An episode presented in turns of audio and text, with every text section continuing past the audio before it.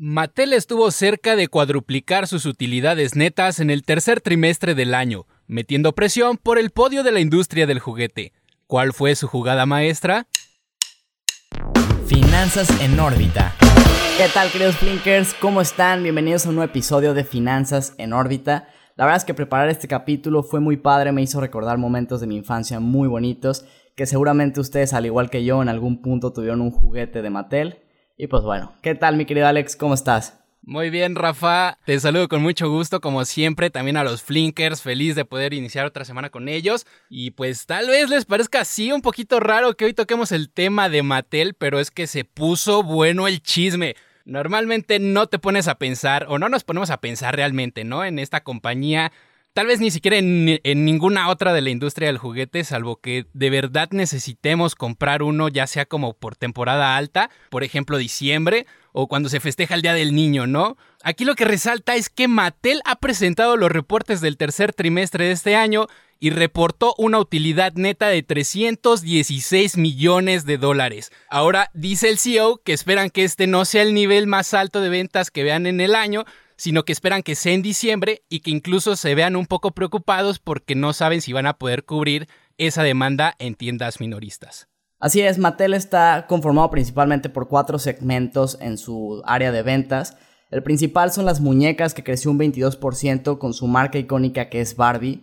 Luego tienen la de niños de preescolar, que cayó un 6%, donde su principal marca es Fisher Price.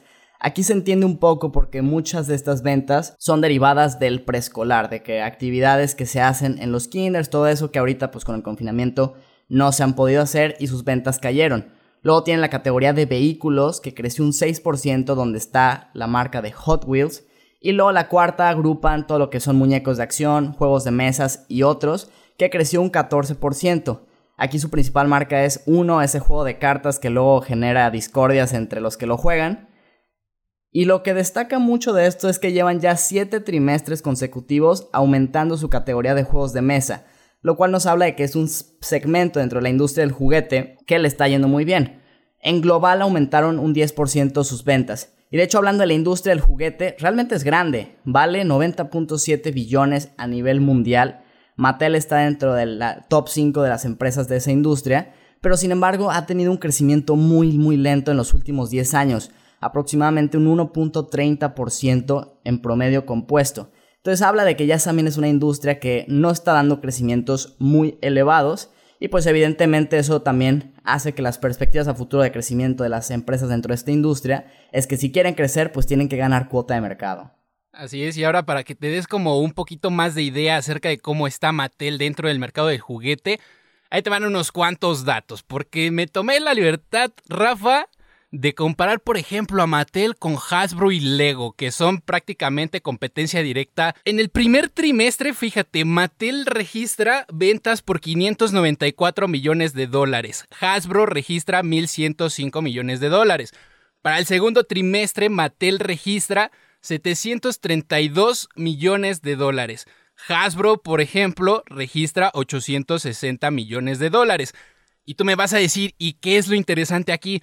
Bueno, lo interesante está cuando lo convertimos a porcentajes, porque en el primer trimestre Mattel, por ejemplo, se queda corto, en diferencia de Hasbro, en un 46.27% menos sobre el nivel de ventas de Hasbro.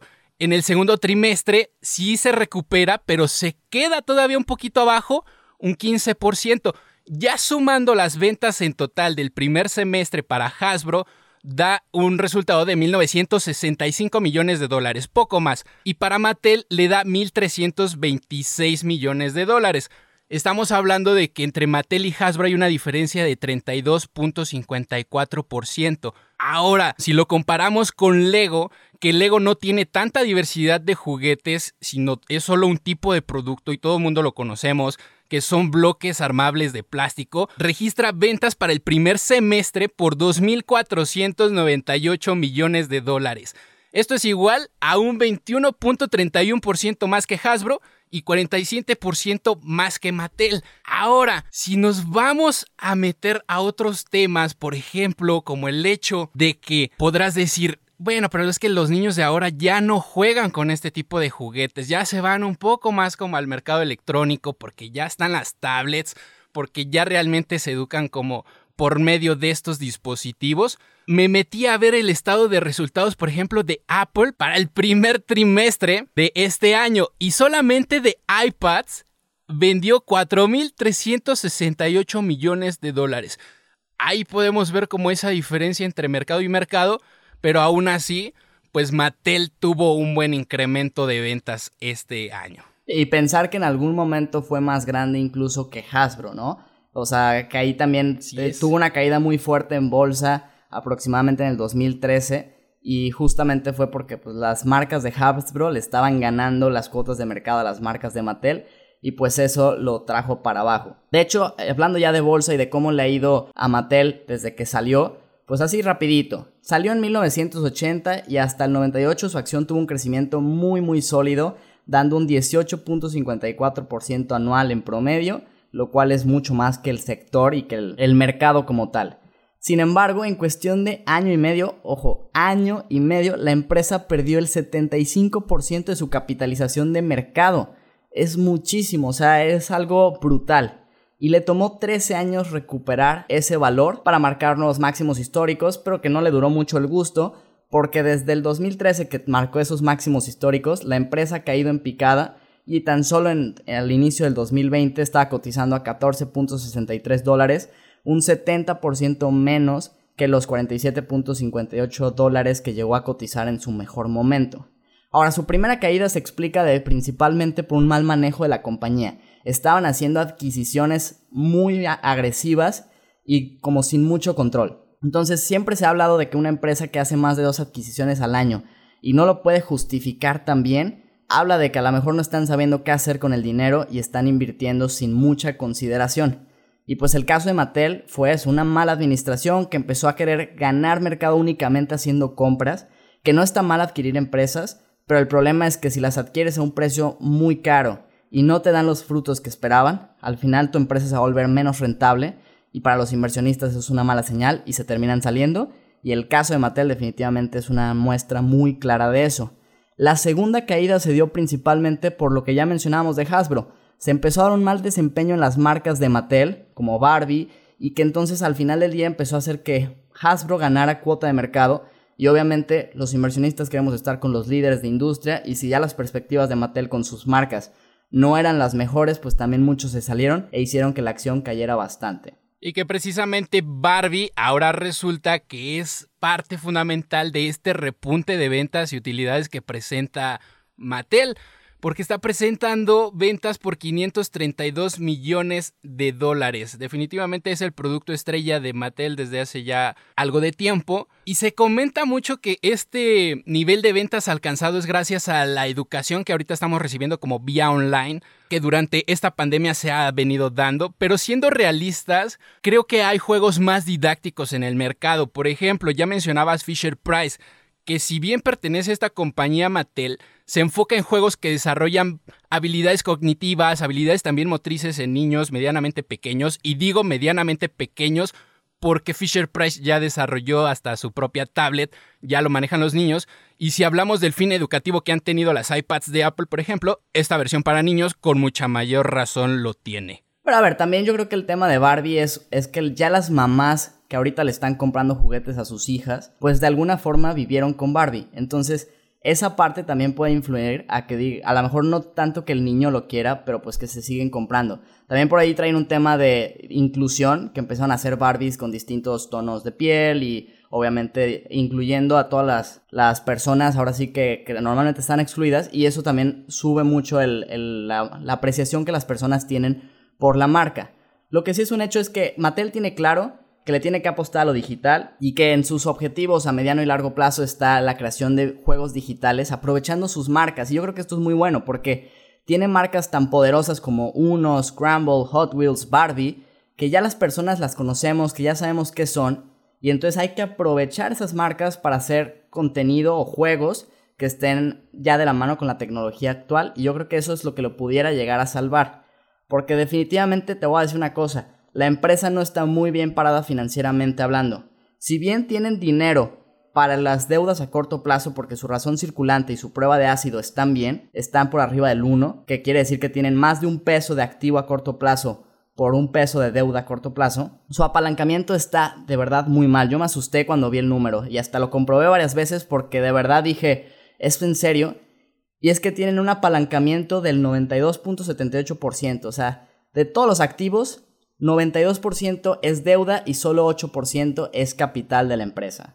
Ahora bien, creo que ya nos queda claro que si somos inversionistas a largo plazo, tal vez las empresas de temporada o que presentan ventas más altas en cierta temporalidad no te resultan atractivas, pues bueno, no las descartes. Recuerda que situaciones como la que vive Mattel actualmente pueden suceder inesperadamente, ocasionando repuntes en las ventas, también en las utilidades y por consiguiente podemos salir beneficiados.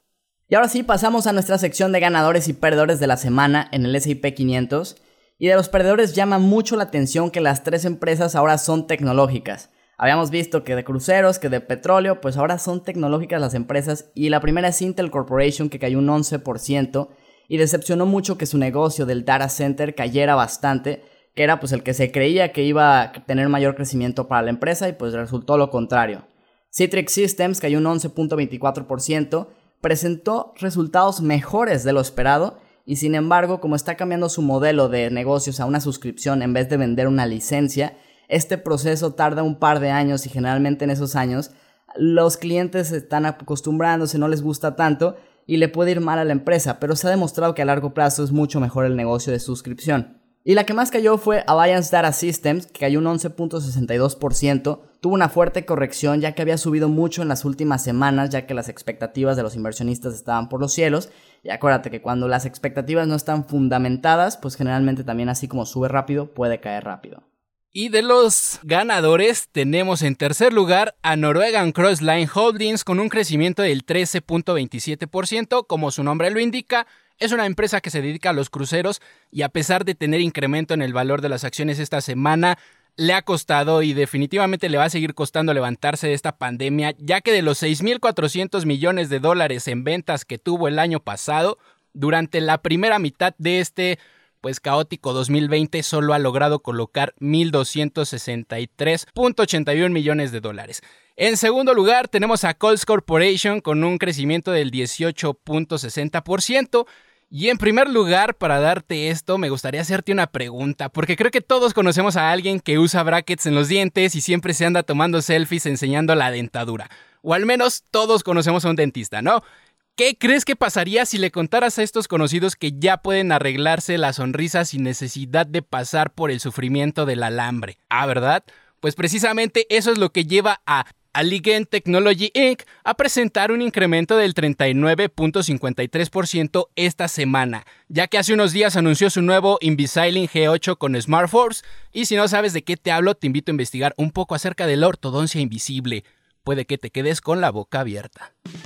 Flinker, recuerda que nos puedes seguir en redes sociales, nos encuentras como arroba mi Flink en Instagram y Twitter y como Flink en Facebook y LinkedIn. Nos escuchamos el jueves con más noticias y más información. Finanzas en órbita.